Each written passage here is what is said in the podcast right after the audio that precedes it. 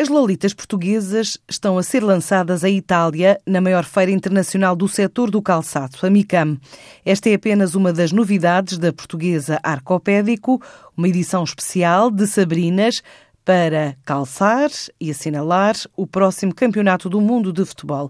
Adianta o diretor executivo da empresa, Hélio Parodi. É uma Sabrina desportiva com as diferentes bandeiras de, dos países que vão participar no Campeonato do Mundo. Temos então aqui, como digo, as Lolitas, para promover também eh, este momento e o sapato em si. Estamos a lançar esta edição especial. Depois de várias, de um brainstorming com a equipa, uh, achamos que seria um nome interessante de, de, de, ficar no ouvido, um nome assim carinhoso que se pode dar a uma Sabrina desportiva e uh, que surgiu, surgiu dessa forma.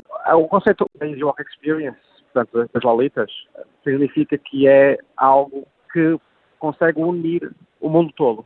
Porque é um produto que não tem, eh, não tem tempo, é um produto que não tem espaço. Portanto, é um produto que é universal. E como universal que é, nós tentamos promovê-lo no mundo todo, da mesma forma. Portanto, temos um site para isso, temos Instagram, Facebook, tudo o que passa eh, num país passa-se em todos os outros. A Arcopédico aponta como novos mercados o Kuwait, a Hungria e a Geórgia, numa altura em que faz parte de uma rede internacional que assegura crescimentos na ordem dos 22% já no primeiro mês de 2018. Nós temos uma rede internacional que nos permite ter segurança deste crescimento constante nos últimos anos.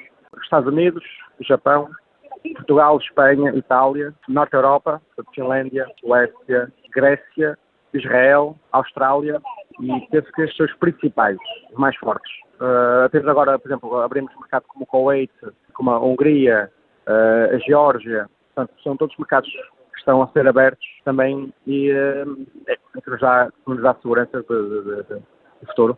Sempre que uma pessoa faz uma feira dessas, se conseguir dois ou três novos, é sempre bastante, é bastante bom. A Arcopédico fechou 2017 com um volume de negócios na ordem dos 15 milhões, estima crescer entre 10% a 15% para chegar aos 18 milhões de euros ainda este ano.